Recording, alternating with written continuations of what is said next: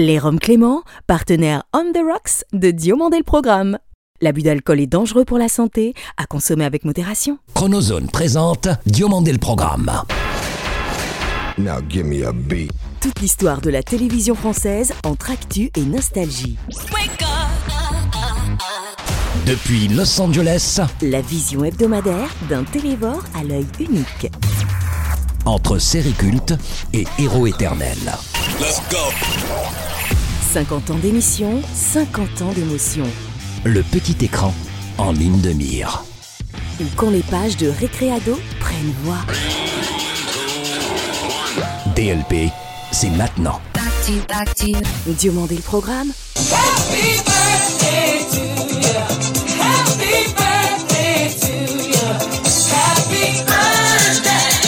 Deux ans déjà. Ce dimanche 19 mars 2023, 102 invités et 104 épisodes plus tard, Diomandé le programme souffle sa seconde bougie 2.0.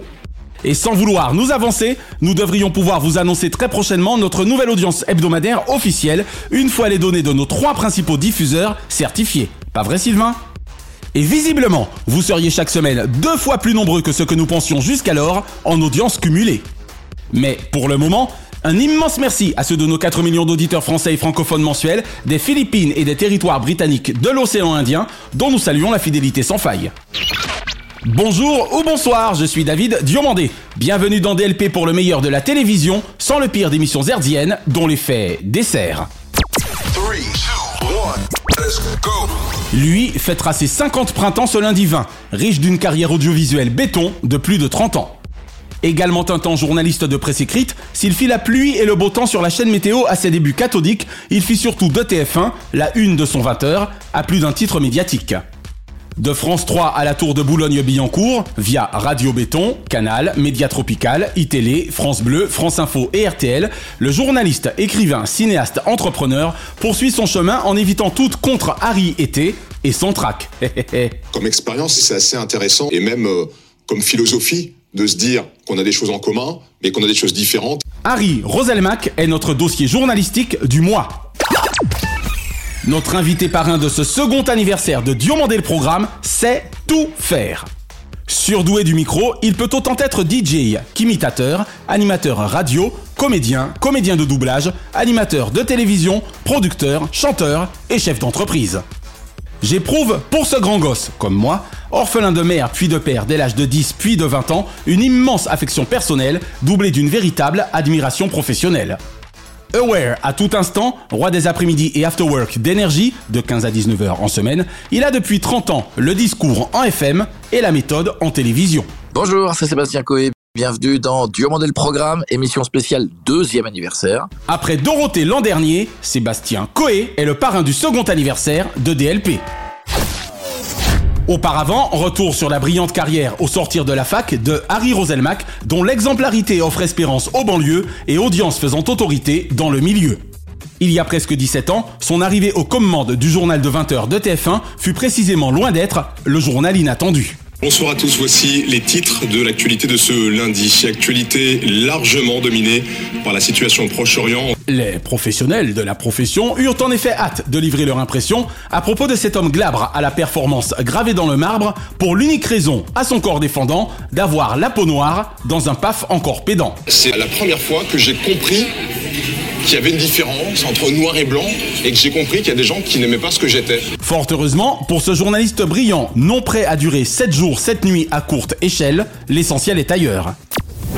De sorte que les fractures qui subsistent soient réduites par des structures qui existent, à l'instar du club Averroès, dont il se veut l'un des héros, S Ambition. Je suis ravi de vous présenter mon film Fracture, un film qui doit beaucoup aux Antilles. Harry Roselmack, en immersion, c'est un journaliste sans trac sur les routes de l'information. Lorsque les nouvelles d'après 20 heures ne sont nécessairement bonnes, sa voix posée et grave, dans les deux sens du terme, résonne. vous recommandiez à ce qu'on les lise après 20 heures, parce que vous montrez l'exemple. On peut les lire à toute heure en vérité. hein. Il n'est pas plus un prétexte, en somme, que le 13e homme. Juste un excellent journaliste de 50 ans à compter de ce lundi 20 mars, ayant réussi sa vie professionnelle, avec ou sans Rolex, dans ce monde de strass. Nos vies lues par les autres de 7 à 8 sont forcément autant manipulées que celles des autres de nos vies lues, qu'en 2007, je lus tout de go, cher auteur Harry-Joseph Bungo. Bonsoir à tous, bonsoir Anne-Sophie. Bonsoir et merci d'être fidèle à 7 à 8. De tes interventions à France Europe Express, à tes apparitions sur la chaîne météo sans stress, de Radio Béton à France Bleu, via Média Tropical ou RTL par Bleu, bravo pour ton parcours riche sans être étrange, toi et moi sachant combien nous autres dans cet univers ne sommes pas des anges. Après être passé par Radio France et Canal+, il a marqué les esprits lorsqu'il est arrivé aux manettes du plus grand JT d'Europe. Et puisque Harry, je ne suis un ami qui ne te veut que du bien, heureux 50e anniversaire ce lundi 20, monsieur le Tourangeau de Mada ceinture noire de judo premier dan, de la rigueur et de l'exigence journalistique, praticien. Il faut pouvoir aller chercher chez chaque enfant ce qu'il a comme potentiel. Et c'est vrai que plus il y a d'écoles différentes et plus chacun peut trouver sa place. Tout à l'heure, dans l'émission, ils vont être là, les deux. Et ils vont Les s'arrêter deux, ou pas Les deux seront là, mais ils vont passer par le studio, mais ils s'arrêtent pas. Il y en a qui ont essayé. Ils ont eu des problèmes. Il y aura Chevalier et Las Palais qui seront là tout à l'heure. Bonjour Sébastien Coé. Salut David, comment va Los Angeles? Aussi bien que la rue Boileau. En tout cas, merci d'avoir accepté l'invitation de DLP et pas n'importe lequel, monsieur le parrain. Ah oui, c'est vrai, parrain de l'émission deuxième anniversaire. Ça y est, on y est. C'était qui la première marraine? T'es au courant en plus que c'était une marraine C'était quelqu'un dont il me semble bien, vu qu'on est carrément de la même génération, tu es même mon aîné de quelques mois, qu'elle a dû te plaire autant qu'à moi. Si je te dis Candy, Goldorak, Brigitte Albator, qu'est-ce que t'as dit Ah bah, c'est pas Brigitte Lahaye. là. Non, Euh, ça aurait pu, tu me diras. Elle a aussi beaucoup plu à des gens de notre génération. C'est vrai, Ah bah non, mais c'est Dorothée. c'est Dorothée. C'est Dorothée, évidemment. Voilà, qui était la marraine donc de notre premier anniversaire l'an dernier. Et comme l'émission est du 19 mars 2021, en tout cas pour sa version 2.0, et qu'on est le week-end du 19 mars, même si notre diffusion commence à compter du vendredi, eh bien merci d'être donc le parrain de ce deuxième anniversaire, Monsieur Coé. C'est très gentil, c'est un honneur. Tu sais quand même que quand il y avait Dorothée qui passait à la télévision, dans le club Dorothée, moi je passais mon temps à voir si mon nom allait défiler, tu sais, quand il y avait les anniversaires. Tu t'es membre Mais non, en fait, c'était ça qui était complètement stupide, c'est que j'ai jamais écrit, j'étais pas membre. Oh, tu n'étais pas membre Mais je me disais, peut-être qu'elle va mettre quand même mon prénom. Et donc, euh, non, c'est jamais arrivé. Donc, si vous l'avez au téléphone, depuis que j'attends toujours. Ah, je le crois pas. Nous retrouvons maintenant Ariane, Jackie, Patrick, Corbier et Dorothée. Bonjour à tous et bienvenue au Club Dorothée, prêt pour un mercredi de... Je n'irai pas jusqu'à te dire que j'avais d'autres préoccupations comme vérifier que Mallory était toujours aussi dévêtue, mais disons que mes préoccupations étaient plus logiques que les tiennes. Ah, c'était fantastique, quelle belle époque. Qu'est-ce qu'on était bien à cette époque? Je suis pas nostalgique d'ailleurs, je regarde très très peu dans le passé. Ouais. Mais quand même, quand on se souvient de notre génération gamin, j'avais l'impression que beaucoup de choses étaient plus douces qu'aujourd'hui. Voilà. Exactement. Tu vois, ça fait peut-être vieux con réac, mais on a presque envie de dire c'était mieux avant. C'est triste, hein C'est pas vraiment mieux avant parce que malgré tout, quand tu voulais regarder un film, tu étais obligé de prendre ton vélo et d'aller au vidéoclub et de rembobiner, sinon tu payais plus cher. C'est vrai. Et tu devais prendre film par film, et quand tu vois le poids d'une cassette vidéo, tu prenais pas plus de trois films, sinon tu pouvais pas les porter. Je trouve, moi, que c'était une période. Alors peut-être qu'on l'a édulcoré parce qu'on était gamin. hein, mais Je trouvais que c'était un peu moins violent, un peu moins un peu de buzz, un peu moins, euh, voilà. Elle était idyllique. J'avais l'impression qu'il y avait un côté peut-être un peu plus zen. On en reparlera avec toi d'ici quelques minutes quand on se plongera dans tes souvenirs et tes goûts télévisuels. Mais avant cela, on va essayer ensemble avec Naya de te mieux découvrir si tu le veux bien. Allez. Et même si cette première question me coûte, je me dois de te la poser, d'autant qu'elle est en rapport direct avec une carrière que j'estime fort talentueuse. Toi et moi venons à peine d'intégrer le club des quinquas. Est-ce le fait de t'être hélas retrouvé orphelin de père et de mère respectivement à l'âge de 20 et de 10 ans qui t'aura amené à faire de ta carrière professionnelle un immense éclat de rire Oui, oui, oui, certainement. Il y a peut-être un mélange de tout ça. Il y a peut-être un mélange de l'envie de prendre la vie du bon côté, de vivre de sa passion. Donc voilà, moi je me suis servi de ça en me disant que j'avais envie de faire rire les gens. Alors ça a peut-être été un truc qui a été un peu le leitmotiv depuis que j'étais gamin, mais j'avais que cette envie. Je voulais amuser les gens, alors les faire rire. Je savais pas bien comment. Et la radio est devenue une espèce de, De refuge refuge. assez naturel. Il était animateur sur Fun Radio, ensuite elle était animateur sur Skyrock, ensuite sur Énergie, et maintenant le voilà promu nouveau directeur de la radio, ben, en l'occurrence Rire et Chanson, depuis février Tiens, très bien. 99 à l'âge de 26 ans. Puis c'est surtout que c'est un refuge aussi extraordinaire pour l'imaginaire, parce que tu peux faire croire mille choses à la radio. Et des fois, tu vois, quand on me dit, est-ce que t'en as pas marre de toutes ces années? Ouais. Ben en fait, non, parce que la limite va avec l'imaginaire. Ouais. Tu en as combien d'années maintenant? J'ai commencé à 13 ans. Dans deux ans, je vais fêter mes 40 ans de radio. C'est excellent. Tant que tu aimes les gens, t'as toujours des choses à leur raconter. Bien sûr. La dernière fois, j'étais à la salle de sport, il y avait un vieux à côté de moi qui a soulevé deux poids et qui s'est mis à péter en soulevant ces deux poids. Oh. Ça m'a fait 10 minutes à l'antenne parce que quand il t'arrive un truc, Dans le quotidien. t'as envie de le partager aux gens. Exactement. Sauf que moi, quand je raconte une connerie, j'ai la chance d'avoir 2 millions de gens qui écoutent ce que je vais leur raconter.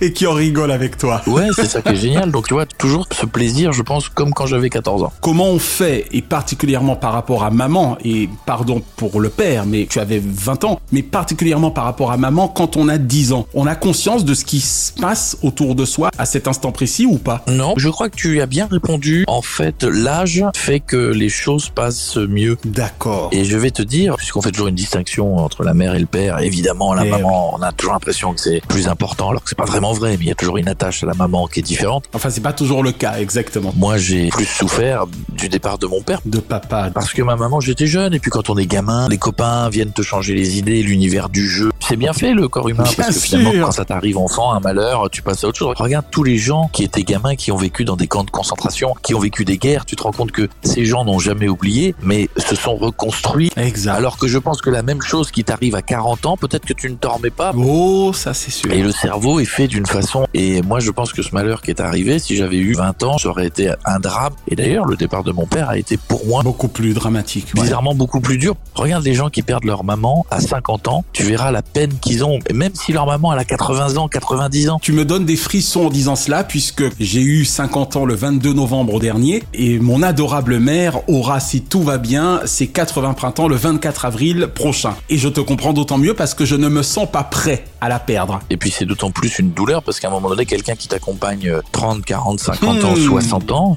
tu n'imagines pas qu'elle puisse partir. Disparaître. Moi, dans mon malheur, j'avais 10 ans. Donc, euh, quand t'as 10 ans, il y a le jeu qui reprend le pas, d'aller faire du vélo avec des copains. Enfin, voilà. Les potes, exactement. C'est très rare des enfants de 10 ans en dépression. Pour détendre l'atmosphère et récré à deux, en 1982 précisément. Heureusement qu'il y avait Dorothée. Tu sais quoi, faudrait que je lui dise merci un jour. Oui, alors je vous rappelle que euh, à Ajaccio, en ce moment, se déroule le festival euh, télé BD ciné. Sébastien, matinal, after work, libre antenne, enfant de la radio autant que de la télé, dirais-tu que le fait d'être devenu DJ dès l'âge de 15 ans aura participé de ton talent naturel d'animateur précisément? Ah, waouh. Écoute, je vais te dire, j'ai jamais été capable de savoir quel métier je faisais parce que quand on me dit que je suis animateur, j'ai l'impression de pas être seulement animateur. Quand on me dit que je suis humoriste, dis non, je suis pas humoriste. Ouais. Aux États-Unis, il y a un terme que vous connaissez bien, on dit entertainer. Entertainer, exactement. Il te sied comme un gant. Je pense que je suis une espèce de cas à part. Je te dis le point commun de tout ça, je crois vraiment, c'est la sincérité et l'envie de faire plaisir aux gens. Ça, faut avoir envie de le faire, il faut aimer les gens. Et je crois que c'est la base de tout. Et finalement, animateur, c'est que de la technique. Savoir présenter ton émission et entre deux gags, trouver une chute à ton gag et puis dire ce qui va arriver. Hmm, C'est pour ça que je parlais de talent naturel. Je suis peut-être pas si d'accord que cela avec toi parce que toi et moi qui sommes des professionnels, on sait quand même que mine de rien, tu ne mets pas qui tu veux derrière un micro ou devant une caméra. Oui, je suis d'accord avec toi, mais tu vois, moi j'ai l'impression d'être une sorte de pilote de rallye. Le pilote professionnel, il se pose pas la question de comment il passe les vitesses. C'est une espèce de mécanisme. Voilà. Par contre, il se dit comment je peux faire mon tour sans sortir du virage avec le temps le plus précis, etc. Et c'est ça en fait moi mon métier. Mon métier n'est plus de savoir comment je dois annoncer tel ou tel truc, comment je dois dire bonjour à Justin Bieber.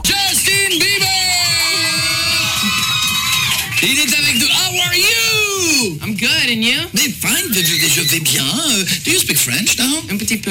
Comment je dois dire à tout de suite rester avec nous. Ça pour moi c'est des mécanismes. J'y pense plus. Parce que c'est inné. Par contre, savoir comment faire rire les gens, comment je peux finir ma chute pour que ce soit encore plus drôle, etc. Ça, c'est ce à quoi je pense euh, tout le temps. D'accord. Je pensais pas que vous alliez me nommer Miss Picardie. Ça me fait quelque chose. Je, ah, je, ah. Toujours de me dire comment je peux faire mieux pour que ce soit encore plus drôle. drôle. Moi, je fais en sorte quand je me moque de quelque chose que même la personne concernée, ça l'amuse. Je vais te donner un exemple. Quand je me moque de grève des SNCF, ou- je fais en sorte que même un contrôleur SNCF, même les cheminots, ouais, puisse trouver ça drôle. Que le mec puisse se dire putain le gars il est salaud, mais n'empêche c'est drôle. Voilà. Je me suis jamais servi de l'humour comme d'une arme. Même si chez les cheminots, tu en trouveras toujours un qui te dira il déraille. Alors Sébastien, toi qui fus également directeur d'antenne de Rire et Chanson, Énergie ou Europe 2 notamment, en plus du reste d'être chef d'entreprise, te préfères-tu derrière un bureau ou derrière le micro Oh, je crois que j'aime les deux. Cool. Je crois que le meilleur moment, peut-être un des meilleurs moments de ma vie a été quand j'étais patron d'Europe 2 et en même temps que je faisais la matinale d'Europe 2. Parce que j'avais les deux passions, parce que j'avais le plaisir d'aller faire des émissions dans des zéniths où il y avait 10 000 personnes. C'est génial. Où la radio cartonnait. Puis d'un autre côté, j'avais ma casquette de patron des programmes. où- Eh ouais. où je faisais ce que je sentais, je faisais ce que je sentais bon pour la radio. On est là vers 5h30. Euh, Après, il y a jusque 10, donc il y a juste l'émission jusque 10h. Ensuite, on se fait généralement euh, les préparations de l'émission du lendemain. Et puis vers 10h30, 11h, je passe à ma deuxième fonction dans la maison. Donc euh, je finis vers 19h. Et d'ailleurs, je, je crois qu'on avait pris trois points d'audience en deux ans, donc j'avais l'impression que je m'étais pas trompé. Qui a fait bosser mon meilleur ami en télévision d'ailleurs à l'époque. Qui? Jérémy Edouard. Oh putain, ça me dit quelque chose, ça. Jérémy Edouard. Et oui, star des Antilles, venu à Paris, qui a d'ailleurs bossé entre autres avec Gérard Louvain. Mais oui. Bonsoir à vous tous, Et qui a fait un moment les nuits, il me semble, d'Europe 2. Mais oui, ça y est. Voilà, j'avais envie de te parler de lui. Mais oui, ça y est, tu as raison. Exactement. Écoute, euh, bah tu l'embrasseras. Avec plaisir. Ouais, patron de radio, c'est C'est un vrai job, hein bizarrement, c'est pas tant d'emmerde que ça. D'accord. Moi, j'avais une vision assez claire des programmes que j'ai incarnés à chaque fois, y compris Rire et Chanson, y compris Europe 2. Je dirigeais une radio comme je dirigeais mes productions d'émissions. Quand t'es patron, tu mets plus l'ego. Tu fais en sorte que l'émission incarnée par un autre animateur soit aussi performante que la tienne. Exactement. Tu ne te compares pas. Il faut savoir faire deux cases. T'as un ego démesuré. Quand on a un bon patron, il faut éviter ça. Ouais, moi j'avais un certain ego quand je faisais mon émission. Ouais. Et quand tu deviens patron, t'as une espèce de vision collective de l'histoire. Tu deviens chef d'équipe. Oui, puis tu te vois dans la masse, pas plus, pas moins qu'un autre animateur qui est après toi. Je me considérais pas supérieur. Je me considérais mécaniquement comme de locomotive parce que je faisais la matinale. Mhm. Mais ça s'arrêtait là. Moi, j'avais qu'une envie, c'est que le reste de la journée, à midi, à 15h, tout le reste marche. Et en plus, on l'a fait dans des conditions de travail extraordinaires. Et, et je croise des fois euh, des gars qui sont encore dans cette maison, euh, dans le groupe Europe. Et Ah, c'est il y marrant. en a qui est venu voir, il m'a dit, tu es le meilleur patron que j'ai jamais eu de ma vie. Un petit aparté, Sébastien, avant de continuer. Ta boîte, Be Aware Production, Ouais. ça a été avant ou après ta première rencontre avec Jean-Claude Van Damme? Question con, hein Ça a été juste après. Elle est pas si con que ça alors Non, parce que l'année prochaine, on fêtera les 20 ans de, De BOR. BOR. Non, non, c'est cette année, 2023, là. D'accord, 2023, très bien. Moi, je suis aware, tu vois. C'est un exemple. Je suis aware. Aware. J'ai lancé ma boîte de prod, il y avait des géants qui existaient. Il y avait Glem, la boîte Eh ouais. d'Ardisson. Ardisson et Lumière Quelques années après, ces boîtes de prod n'existent ont plus. été toutes absorbées. Et que la mienne, bon an mal an pendant 20 ans. Il y a plus que Michel et toi finalement, DMD et BioWare. en indépendant, je veux dire. Ouais, Vous restez des artisans. ouais, puis on s'est pas acharné. Tu vois, par exemple, à un moment donné, je voyais des producteurs de télé qui étaient prêts à perdre de l'argent parce qu'ils voulaient à tout prix faire de la télé, de la télé, de la télé. Nous, quand le digital est arrivé, on s'est dit, tiens, finalement, il y a peut-être un Eldorado différent, c'est-à-dire avec moins d'argent, moins de volume. Mais mais où on travaillera différemment et où on sera propriétaire de ce qu'on fait, puis on pourra essayer beaucoup plus de choses, parce que Et quand vous êtes en digital, les gens qui nous écoutent le savent. Tu fais une vidéo sur YouTube, si elle surperforme, bah t'en fais d'autres, et puis si elle marche pas, tu la retires. T'es t'es responsable de tes contenus. Donc on a commencé à plus produire de la radio, plus produire du one man, etc. Mais c'est vrai que BioWare, quand il a fallu trouver un nom de société, moi j'ai toujours été très mauvais pour ça. Jean-Claude était venu chez nous, et tous les BioWare qui se baladent sur Internet viennent à 90% de nos émissions. Donc à un moment donné, on s'est dit, ben finalement, comme il avait lancé BioWare chez nous, ben, on va appeler ça BioWare. Sébastien, Fun, Skyrock, Europe 2, Virgin Radio et évidemment Énergie, à travers toutes ces FM de légende, quel créneau horaire demeure-t-il définitivement ton favori? Ouais, elle est très compliquée cette question parce que je crois que j'ai tout fait. Tu m'étonnes. Tu sais, quand je suis arrivé le soir sur Énergie, qu'on a lancé un show le soir à 21h, je m'étais dit, est-ce que je vais y arriver? Beaucoup de gens m'avaient dit, c'est pas ton public. Et puis quand on a été numéro un le soir à 21h, tu sais, toujours pareil, c'est que avant que tu fasses des choses, tout le monde te dit que ah t'es sûr de toi. Puis une fois que tu les as faites, Et voilà. on te dit ah bah c'est génial, bravo, c'est pour toi. C'était une évidence. J'ai entendu ça tellement de fois dans ma vie. Tu m'étonnes. Bizarrement, tu vois, on a lancé une émission à 15 heures parce que au fond de moi, j'étais persuadé que les habitudes d'audience et d'écoute de la radio avaient changé Ouais. et que je pense que à 17 heures c'était trop tard. Il fallait se ravancer pour accompagner les gens dans l'après-midi. D'accord. Pour ça que t'es en 15-19 hein, maintenant, il me semble. Ouais, et je pense que je ne me suis pas trompé parce que les gens sont avec nous dès 15 heures. Trois personnes sont avec nous. Laissez-moi vous les présenter. Je suis ravi puisque vous savez qu'on aime bien, on adore faire cette émission. Nico, il est comme moi, il est comme Jeff. Nous sommes fans. Et ensuite, j'ai aimé vraiment pendant des années faire les matinales. J'ai toujours dit que j'en referais une. D'accord. Je l'ai fait pendant 15 ans et je proposais des choses aux gens. Je faisais des trucs qui avaient pas de sens autour d'une table. On pouvait recevoir Nicolas Sirkis, une nana de télé-réalité, un homme politique et une actrice porno. Tout ça en public à 7 heures du matin avec un groupe. On avait un côté complètement décalé. On faisait des émissions du matin en faisant tout l'inverse. Donc pour terminer là-dessus, matinale, c'est vrai que c'est un truc extraordinaire. Sur Europe 2, Coé est aux commandes du 6-10 depuis 3 ans. Son but, récupérer le million d'auditeurs qui le sépare du leader des musicales, Énergie.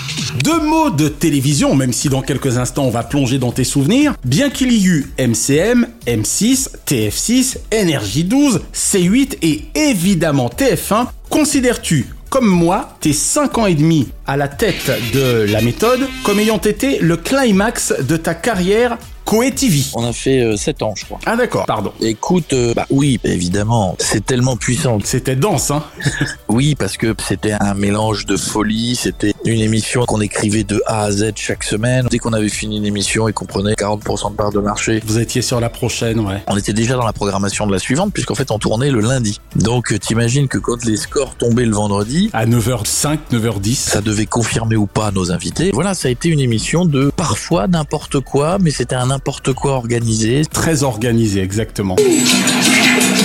Alors c'est ton fréquence star à toi. Alors tous les élèves pensent que la Starac c'est un super tremplin. Toi aussi, tu voulais faire cascadeur? Oh, bien sûr.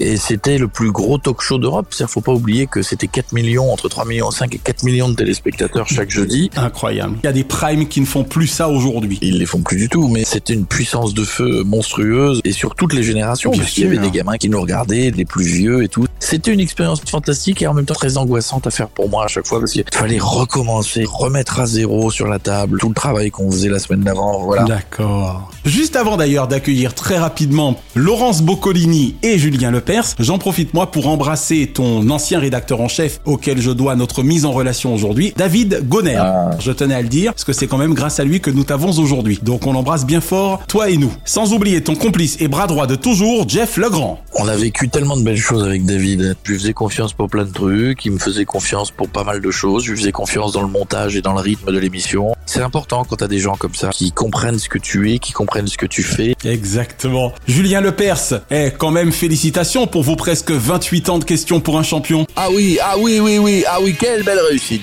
On va jouer, on embrasse les top top qui sont tous là, ah oui. Julien, je m'aime, quel beau corps. Je m'adore, allez où la caméra Allez là, top, c'est parti. Il est fabuleux, Julien. Ah, il est fabuleux. On a eu beaucoup de plaisir à l'avoir le 16 décembre dernier et on l'embrasse tendrement. Tout comme d'ailleurs, vous qui nous écoutez aujourd'hui, ma chère Laurence, c'est quand vous voulez pour demander le programme. Pas vrai, Laurence Boccolini? Bonsoir et bienvenue au maillon faible. Tu sais qu'on le refait à la radio parce que on l'a fait la dernière fois pour déconner Ouais. et on a reçu tellement de messages de gens qui nous ont dit c'est génial, refaites le maillon faible. Mais évidemment. Qu'on refait le maillon faible une fois par semaine pour faire plaisir aux gens, c'est assez rigolo. Excellent. David, vous êtes le maillon faible, rentrez chez vous Tu sais que ce personnage m'a permis de faire du Segway, tu sais la machine sur deux roues là. Mais oui, le Segway, t'étais dessus. Parce que j'étais dessus et j'avais une grande robe qui recouvrait les roues. Avec la perruque et tout. Ouais, et j'avais un cercle d'un mètre, donc autant te dire que tout le monde avait peur que je me casse la gueule. Ah mon dieu, le Segway, putain, c'était génial. Et là, c'était pour que tu puisses bouger facilement. Ce qui fait que maintenant, je suis un pro, c'est-à-dire que tu me mets sur un Segway n'importe où, je peux faire des trucs de dingue. Champion du monde. Qui n'a comme seul souvenir d'école que le doux souffle du radiateur du fond de la classe? Petite question subsidiaire qui est liée justement un petit peu à l'ensemble de tes activités. Quand tu nais derrière un micro ou devant une caméra, ton cœur penche-t-il plutôt pour la scène, le doublage, l'écriture, les imitations La chanson ou le stand-up? Je pense que le vrai plaisir, c'est d'avoir fait tout ça à chaque fois. Au bon moment. Avec mon cœur, au bon moment, au moment où j'en avais envie. La scène, là, je l'ai arrêtée parce que j'avais l'impression d'avoir fait le tour de ce que j'avais à dire. Et peut-être un ras-le-bol de prendre le train ou l'avion. Hmm. Et je l'ai beaucoup fait, plus que ce que j'imaginais. On a joué dans des pays incroyables. On a fait des salles dingues. Et je me suis dit, c'est le moment de faire une pause. Je pense que les gens, quand ils viennent te voir, d'abord, ils ont plaisir de venir te voir. Puis ils veulent que tu leur racontes un truc profond. C'est pour ça que je pense que mon premier spectacle, d'ailleurs, était meilleur que mon deuxième. Le premier, il avait un aspect très authentique. Notamment, je parlais de mes parents. Eh oui, mais forcément parce que c'était le premier. Ouais. Je pense que le premier, j'étais moins bon sur scène, mais je pense que le sujet était meilleur que mon deuxième, où j'étais meilleur. Plus aguerri en tout cas à la scène. Je vois ce que tu veux dire. Après, le tout, c'est de trouver le juste équilibre. C'est pas évident. Hein Ouais, et puis le doublage, c'était génial à faire. J'aime tout ce que je fais ou tout ce que j'ai fait. Tu nous as sorti quelques tubes discographiques également. On le rappelle. tout ça parce que c'était toujours dans la déconne finalement. Zidane, il va marquer, ouais, Ouais. c'était marrant tout ça. Alors, alors, ça va, c'est pas grave si si, il est blessé parce que. tu vois, c'est pour ça que j'en ai pas refait. C'était pas des coups marketing en fait. C'était des coups de cœur. C'est le cas de le dire. C'était des coups de cœur, c'était les gens, ils avaient envie, donc on le faisait, donc on les mettait en ligne. Honnêtement, c'est pour cette raison-là que j'en refais pas, parce que je l'ai beaucoup fait. Je ne fais que les choses que je sens bien tout de suite et qui me paraissent une évidence. Si tu réfléchis trop, c'est que c'est pas une bonne idée. 183 pays reçoivent Diomandé le programme, dont le groupe Énergie Tahiti, on le rappelle. Ah, on les embrasse. on est collègues quelque part. Quand ils veulent, ils m'invitent, hein, faut pas qu'ils hésitent, hein, vraiment. euh. Le message sera passé à notre ami Fred Dubuis qui t'écoute aujourd'hui. Donc Fred, Sébastien et son équipe sont prêts à débarquer, pourquoi pas, les grandes vacances prochaines. Voilà qui est dit. Allez Seb, en tout cas merci monsieur le parrain pour cette première partie d'interview. On va aller un peu plus vite pour la seconde partie, mais il est important pour nous de savoir évidemment quels sont tes souvenirs et tes goûts télévisuels. Quelle ancienne série ou ancien feuilleton regardes-tu encore aujourd'hui ou serais-tu susceptible de regarder facilement Sébastien? Starsky Hutch. Oh Sans aucun doute, ou amicalement vôtre. Tu sais, moi j'ai un profond respect pour le doublage et les gens de doublage. Ah Et je trouve que Balutin et Francis Lax te plaisaient sur Starsky Hutch. On embarque des sirènes Regarde, ça n'a rien à voir avec Acapulco là-bas. T'avais des comédiens de génie qui, quand les personnages étaient de dos, rajoutaient des petites phrases, des petites attentions. Et je trouve qu'en France, on a parfois donné des dimensions à des personnages qui sont beaucoup plus drôles en version française. Exactement. Moi, j'étais très ami avec le regretté Patrick Poivet, que Oh. j'adorais vraiment d'amour, et qui était la voix de Bruce Willis, un homme d'une gentillesse incroyable. Vas-y, vas-y, eh, qui suis-je? Qui suis-je? Vas-y, John McClane. Ouais Vas-y Salut les amis, c'est John McGay. Et Patrick, il a donné une dimension à Bruce Willis qui était bien meilleure que Bruce Willis lui-même. La voix de Bruce Willis, elle est pas dingue. C'est vrai que quand tu regardes Piège de cristal, c'est pas Die Hard. Je suis d'accord avec toi. Shit we do for our kids. Mais Ben non, et puis il y en a plein comme ça. Emmanuel Curtil, quand il fait la voix de Jim Carrey, c'est une voix extraordinaire. Il a donné une dimension. À Jim Carrey, il y en a plein comme ça. C'est vrai. J'ai un profond respect pour ces gens-là et je trouve que ces séries-là, amicalement vôtres avec la voix de Michel Roux euh, qui faisait Tony Curtis, c'est exceptionnel. Yeah, oui. Voici un exemple de ce qu'il ne faut pas faire.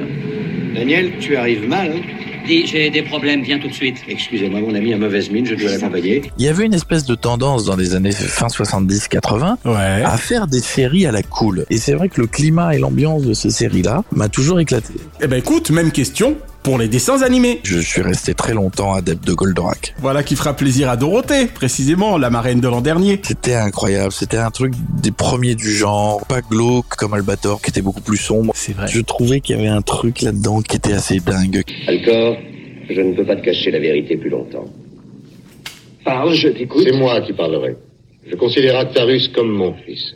Mais tu as le droit de savoir qui il est en réalité. J'ai jamais compris pourquoi quand il descendait de son vaisseau au robot, il faisait deux tours sur lui-même, mais ça, pour un jour qu'on m'explique. Il descendait, tu te souviens, il faisait un tour, puis il arrivait, il refaisait un tour. Oui, oui. Il avait qu'à descendre directement. C'était pour le style. Ça a bercé mon enfance. Puis c'était une génération où on faisait des génériques qui se vendaient en 45 tours, donc euh, les génériques étaient importants aussi. Notamment celui de Noam, Noam Caniel. Évidemment. Il avait tout l'univers. Aussi vite que la lumière. Ben continue. Qui est-il D'où vient-il Formidable robot des temps nouveaux. Excellent. Tu sais, il y avait un petit accent. Son petit accent franco-israélien. Mais oui. Aujourd'hui, on n'est plus autant des génériques. Aujourd'hui, les génériques, ils font 3 secondes. C'est dommage. hein. Mais tu te rends compte qu'il y avait des génériques chantants qui étaient super longs, mais que les gens, de toute façon, tu pouvais pas les skipper. Quel animateur kiffes-tu le plus actuellement ou as-tu le plus kiffé par le passé, Sébastien? Par le passé, il y en a eu plein. Autant Patrick Sébastien que Jean-Pierre Foucault dans des styles différents. Quand j'étais gamin, je voyais Jean-Pierre qui présentait Sacré Soirée. Voici Linda Evans et Marcy Walker. Quoi qu'il se passe, il était toujours le même. La mèche au vent. Mais ouais, et puis t'avais les samedis soirs avec Patrick Sébastien. Eh il faisait faire tout et n'importe quoi à la télévision. Je trouvais ça fabuleux. Moi, c'est des gens qui m'ont donné envie. Bonsoir mesdames, bonsoir mesdemoiselles et bonsoir messieurs et bienvenue dans folie. Et tu vois, tu parlais tout à l'heure de la méthode Coé, mais moi, j'ai toujours pris plus de plaisir à recevoir Philippe Bouvard, Patrick Sébastien ou Jean-Pierre Foucault que de recevoir un artiste qui avait vendu 10 millions d'albums.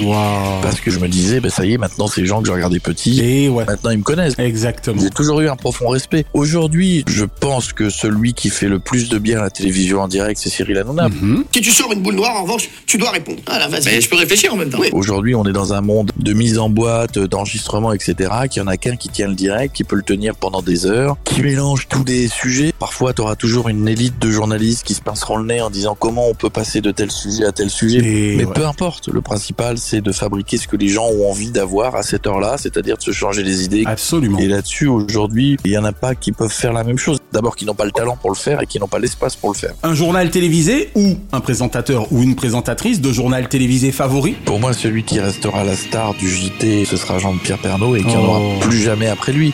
Et puis un autre euh, grand bol d'air cette semaine, ça nous donne celui-là un avant-goût de vacances, une promenade sur le littoral de l'Aude. Aujourd'hui, la télévision est faite d'une certaine façon que l'on n'identifie plus de stars, mais des gens qui prennent un cadre ou une émission. Gilles Boulot ne sera jamais une star. C'est-à-dire, Gilles Boulot sera un très bon journaliste. C'est ça. Mais ne sera jamais une star du 20h. Je pense que peut-être le dernier à avoir marqué son temps de la génération d'après Jean-Pierre, c'est Laurent Delahousse, parce qu'il y avait une espèce d'aura, de beauté du mec, etc. Mais Jean-Pierre, je pense, sera pour moi la dernière grande star de l'info et qu'il n'y en aura plus jamais derrière, parce qu'on ne construit plus des stars, et puis parce qu'on ne construit pas une star, on le devient. Déjà. Et que les journaux à 7, 8, 9 millions de téléspectateurs, c'est fini. N'existe plus exactement. Donc par conséquent, si vous avez moins de puissance, vous construirez moins de vedettes aussi. Et je pense que il avait ce truc euh, qui était à mi-chemin en populaire, qu'il était l'identique des gens qui le regardaient. Sauf qu'il avait une cravate à midi à 13h, voilà, c'est tout. Et enfin, Sébastien, tout genre confondu, quel est le nom de ton programme favori de tous les temps? Droit de réponse. Oh, Monsieur Pollack. J'étais gamin, je devais avoir 12 ans. C'était le samedi soir.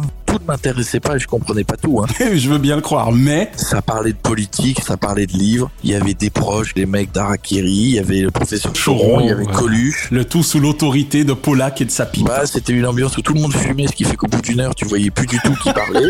Les mecs s'engueulaient, ils se balançaient des trucs à la gueule. Je trouvais que c'était extraordinaire. Serge Gainsbourg. Magique en ce sens que Minute a dit que, j'ai dé- que je me suis dégonflé à Strasbourg, ce qui est absolument de la délation.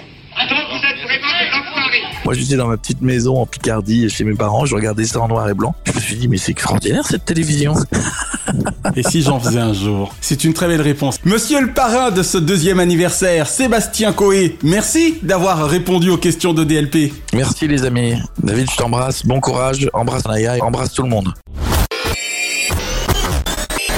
Cette semaine, la Chronozone vous emmène dans l'univers British d'une série culte chère à notre invité et parrain de la semaine, Sébastien Coé. Série en France temporellement un peu plus jeune que lui et à peine plus grande que moi, amicalement vôtre.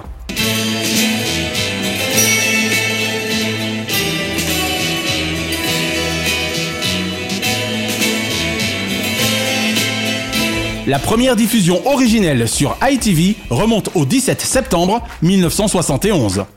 La référence coquette que je fis préalablement s'applique à la première diffusion française sur la seconde chaîne de l'ORTF au 3 octobre 1972. Lord Brett Sinclair et Danny Wilde. J'ai beau avoir peu revu cette série géniale de Robert Baker, mes souvenirs de ce duo légendaire de deux personnalités que tout oppose au demeurant, réunis par la volonté du juge Fulton, sont agréablement pérennes. L'un sans l'autre, ils n'ont aucun intérêt pour moi. Ça ne marchera pas si je ne peux les avoir tous les deux. Pourquoi eux? Ils ont tous les deux une certaine valeur, mais additionnée, comme en chimie.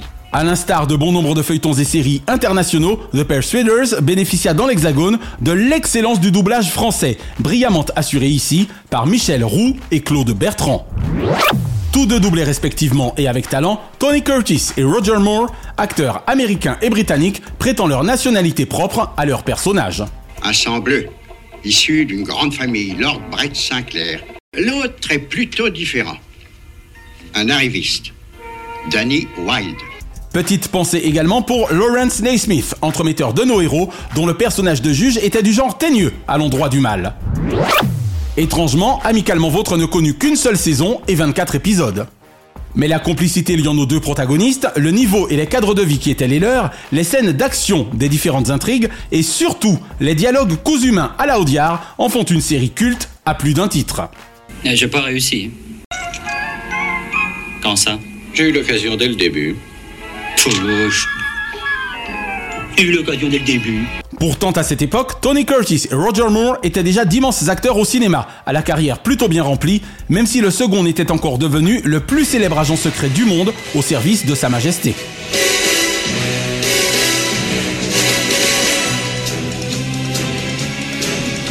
Ce qui, D, montrait la force scénaristique du programme, enrichi de la partition du générique signé John Barry, inoubliable. Comme du reste, le générique en split screen, utilisant les photos personnelles des deux acteurs. The Persuaders est une série que je ne saurais que trop recommander à la jeune génération et même au quadra quinca nostalgique. Tant son humour, ses décors, comme par exemple Monaco pour le pilote, ses scènes, ses répliques et surtout ses deux interprètes demeurent intemporels. Tu veux bien me rendre un grand service, s'il te plaît Trafiquer les freins de ta voiture Non, si tu me vois sur le point de ravaler ma dignité, tape-moi dans le dos pour me sauver. Amicalement vôtre.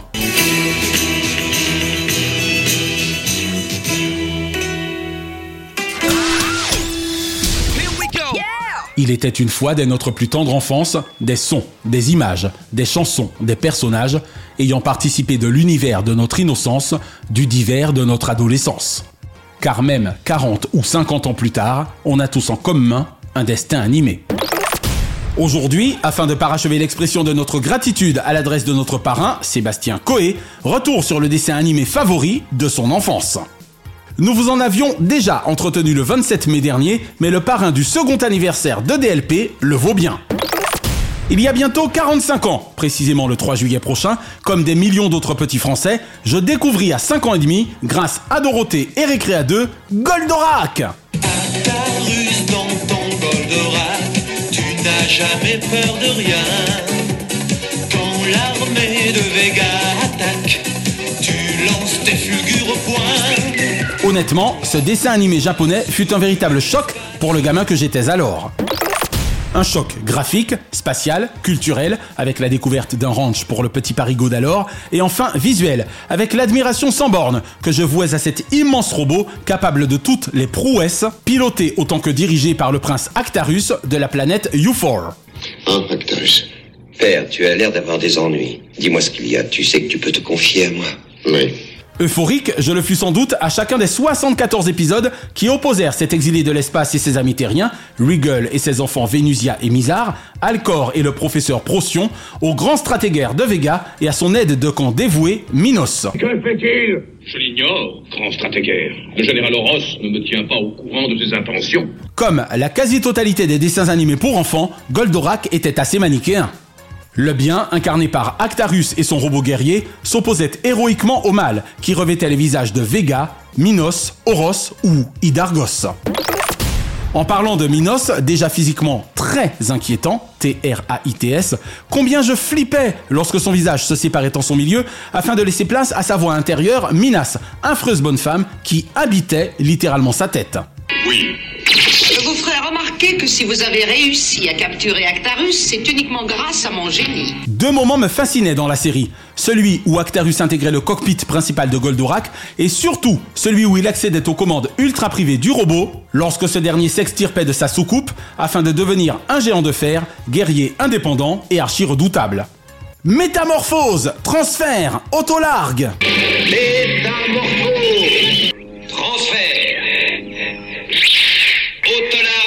Car pour les mômes que nous étions, pas vrai Sébastien, tout résidait en les armes de Goldorak aux noms aussi incompréhensibles que cultes. Fulgure au point, Rétro Laser, Astéro H, Cornofulgure, Planitron, j'en passe et des meilleurs. Autant d'armes fabuleuses que les membres de la Lune Noire et de l'armée de Vega auront à affronter au fil des épisodes avec évidemment les plus grandes difficultés. Cela étant dit, et dans mes lointains souvenirs, les soldats du grand stratégaire n'étaient stratégaires manchots non plus, et en firent voir pas mal également à notre héros au cours de ses innombrables péripéties.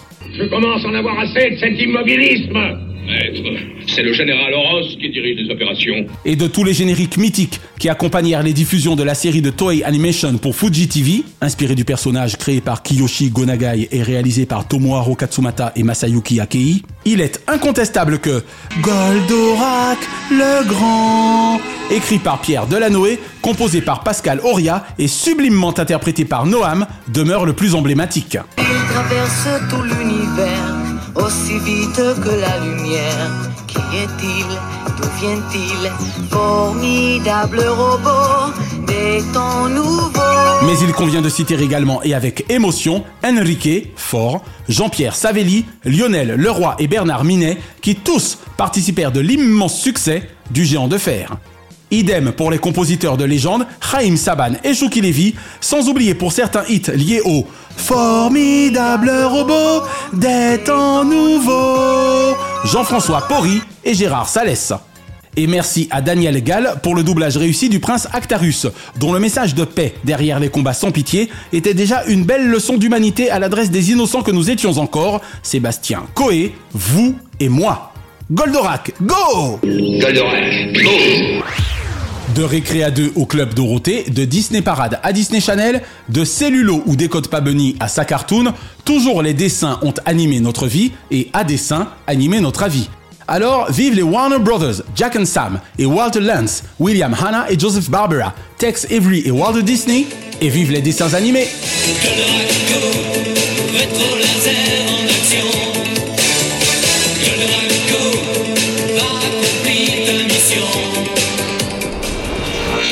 Et l'info TV de la semaine concerne la grosse rigolade à venir ce jeudi 23 mars prochain sur C8. Fidèle à son image fédératrice et toujours dans son souci de soirée zigomatrice, le trublion en chef de C8, Cyril Hanouna, prendra une nouvelle fois les commandes d'un prime antidéprime entouré d'as en histoire, bien décidé à vous décrocher la mâchoire. Selon nos confrères de Jean-Marc Morandini.com, seront réunis autour de l'animateur showman Samuel Bambi, Diane Lair, Boudère, Capucine Anave, Jean-Marie Bigard, Frédéric Bell et Michel Boujna. Après l'édition du 8 décembre dernier, rendez-vous est donc pris jeudi 23 mars prochain à 21h10 sur C8, avec la grosse rigolade qui, pour être exempte d'engueulade, risquera certainement en prime de mettre la déprime en capilotade. Diomandé le programme Hors changement, DLP vous suggère ce dimanche 19 sur TFX cette excellente comédie signée Francis Weber, La doublure. Sublime triangle humoureux entre Daniel Auteuil, Alice Taglioni et Gad Elmaleh, avec en arbitre la délicieuse Christine Scott Thomas et le non moins excellent Maître Richard Berry. J'avoue personnellement un faible pour le programme parallèle sur France 2. Isabelle Huppert y est la daronne pour Jean-Paul Salomé, pour le meilleur et pour les deals. Et ce n'est sûrement Anne Lorker, autrice du roman originel, qui me contredillera. Ce mardi 21 sur France 2, Santé en France, l'état d'urgence Cette fois semble être la bonne pour ce one-shot dont je vous avais parlé le 27 janvier et initialement programmé le 31 janvier dernier. Toujours animé par Léa Salamé et Michel Simès et toujours là et déprimé à l'idée d'un constat de tristesse. Ce jeudi 23 sur C8, comme indiqué dans l'info TV de la semaine, la grosse rigolade prescrite par Cyril Hanouna. Et ce vendredi 24 sur France 3, la diffusion inédite du concert symphonique Johnny Hallyday. Depuis le Palais des Congrès Acropolis de Nice, précisément avec le chœur de l'Opéra de Nice et l'Orchestre Philharmonique de Nice, l'on peut avoir confiance en le génialissime Yvan Cassard pour que la voix de Johnny sublimé relève toujours autant du grand art. Petit clin d'œil enfin à un reportage du 20h de France 2 du 19 février dernier, aussi seigneurial que digital.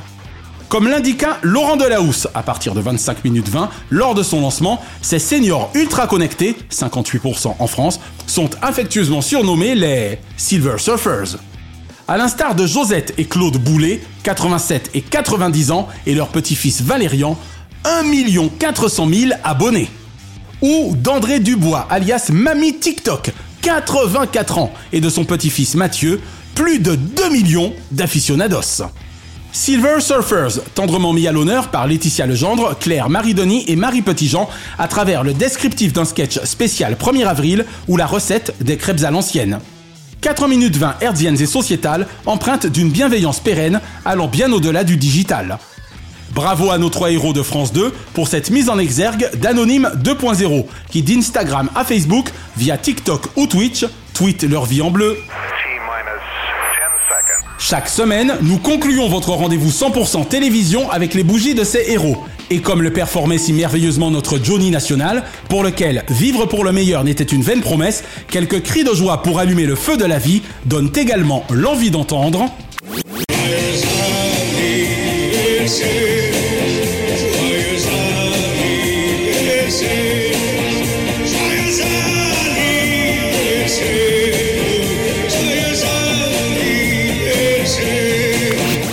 Heureux anniversaire ce lundi 13, Eve Ruggieri, productrice sous éloge, porcelaine de Limoges, a inspiré notre chronique Musique Zacker autant qu'elle est au cœur d'une musique à la sève rugissante.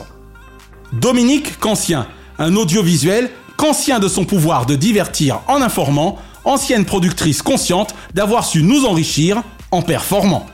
Pascal Legitimus. L'invitation au rire est légitime chez Pascal, dont l'envol de sa carrière le mit précocement à l'abri de nuits à la belle étoile. Et Thomas Hill. Sur Europe pour le club de l'été, la quotidienne est de rigueur. Hill n'est de bonne compagnie qui ne se quitte, lui dont les invités font rayonner la France dans ses émissions hit. Ce mardi 14, Prince Albert II Grimaldi. 18 ans de conduite des affaires monégasques au 6 avril prochain, pour un homme dont la naissance déjà, c'est là le destin. 65 fois bravo pour la grâce que vous mettez à régner sur un rocher de choix pour le haut du panier. Et Patrick Fandio, conseiller présidentiel pour l'Afrique, immense grand reporter international au plan journalistique. Ce mercredi 15, Kim River. De New York 911 à Grey's Anatomy, les personnages incarnés par Kim River n'auront toujours été Prisoner de Jack Bauer. Eva Longoria, déjà 20 ans de cinéma pour la moins desperate des Housewives, elle qui évolue dans un land of women, porteur de good vibes. Et Cyril Ferraud, le fort beau gosse de France Télévisions, a une carrière 100% logique au vu de son parcours, franc dans ses décisions. Ce jeudi 16, Eric Estrada, d'un 747 en péril aux hallucinantes autoroutes de Californie, plus de 50 ans d'acting sur la Estrada des Bondiles. Et Vincent Ceruti, en 24 heures du Mans rempli, aime radio autant que télévision, dont il fait le plein avec ou sans ampli. Ce vendredi 17, Emmanuel de Brandt, ce journaliste épris d'artiste, observe le spectacle de la société en galeriste pluraliste à l'action innocente optimiste. José Garcia, Nulle part ailleurs que sur Canal, Biopix n'eût pu réaliser les rêves de gosse de José Doval dans l'empire d'un milieu 4 étoiles. Et Nathalie Marquet-Pernot. Nul ne pouvait dire de ces deux-là, ils s'aiment enfin presque, tant leur magnifique ruban de l'espoir allait au-delà du romanesque. Ce samedi 18, Olivier Mine, finesse d'esprit et trait d'humour permanent en somme, adresse dans le bon mot érudit, bref, l'excellente fête homme. Laetitia Hallyday, le temps qu'elle se mette à l'efficiente préservation du patrimoine immatériel de son homme, Jade et Joy ont plus 5 ans et Johnny de posthumes albums. Et Willy Rovelli, c'est la crise de rire garantie avec lui depuis 18 ans, en radio comme en télévision, sous nos applaudissements. Avec Willy le shérif de l'audiovisuel, n'ayez pas peur de son talent pluriel. Et ce dimanche 19, Bruce Willis, Désormais, journées en enfer dans un piège cristallisant, pour un immense acteur dont toujours nous chérirons le talent grisant. Mallory Nataf, une femme explosive, à la carrière, à la vie, à l'amour, abeille instinctive dont la rue, chut, ne devrait être le dernier recours. Et Naya Diamond, à nos 25 ans et demi d'amour sans faille et à ta superbe collection Drucker à l'ouvrage, où ton talent inouï de chercheuse vaille que vaille garantit à Michel le meilleur des montages. Diamond Forever une pensée enfin pour les cultissimes Jean-Yves Lafesse, Jerry Lewis et Alex Métayer, qui étaient nés respectivement les 13 mars 1957, 16 mars 1926 et 19 mars 1930. Let's do it. La semaine prochaine, Mathieu Gallet, ancien président de l'INA, Institut national de l'audiovisuel, ex-dirigeant de Radio France, entrepreneur surdoué, fondateur PDG de Magellan, sera l'invité de DLP. Et nous consacrerons notre dossier à Florence Daucher, journaliste discrète mais marquante, qui, du Figaro à Canal, en passant par La 5, TF1, France 5, Arte, iTélé, M6 ou France 2, écrivit de fort jolies heures de notre télévision. Retrouvez l'intégralité des épisodes de Diomandé le Programme et DLP Vacances sur votre plateforme de podcast favorite et abonnez-vous à nos Facebook et Instagram Diomandé le Programme. Depuis deux ans, DLP et DLP Vacances sont produits par Crimson Corp Burbank, Californie et intégralement montés, mixés, réalisés et bichonnés par The Best, Naya Diamond. Depuis deux ans, notre gratitude depuis la côte ouest à Fabrice Lana, Sylvain Morvan, Thierry Burtin, Jean-Guillaume Dufour, Laetitia Berry, Dundee et Dave Marsh, Mr. Splat. Toujours depuis deux ans, bise de la capitale mondiale des médias à Kate, Shina et Ramzi Malouki, ainsi qu'à Frédéric Dubuis, Francis Marion, Gauthier Seyss, Katia Martin et Charles Larcher pour leur précieuse confiance. Nous sommes Naya et David Diamond, ensemble zappons le creux au profit de la crue. Vive le saut Hermès au Grand Palais du 17 au 19 mars et vive ce même 17 mars la Saint-Patrick. Mais attention au hic, Heureux deuxième anniversaire DLP ce 19 mars. Et vive la télévision pour le meilleur de ses fous rires. Pas vrai Michel Denisot? Avec euh, Henri Krasuki.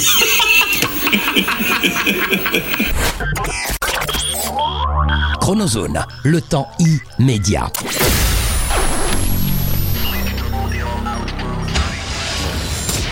Bonjour, je suis Mathieu Gallet, fondateur de Magellan, une plateforme de podcast. Précédemment président de Radio France et de l'INA, j'ai commencé ma carrière chez Pathé et Canal+, avant de bifurquer dans différents cabinets ministériels, notamment au ministère de la Culture.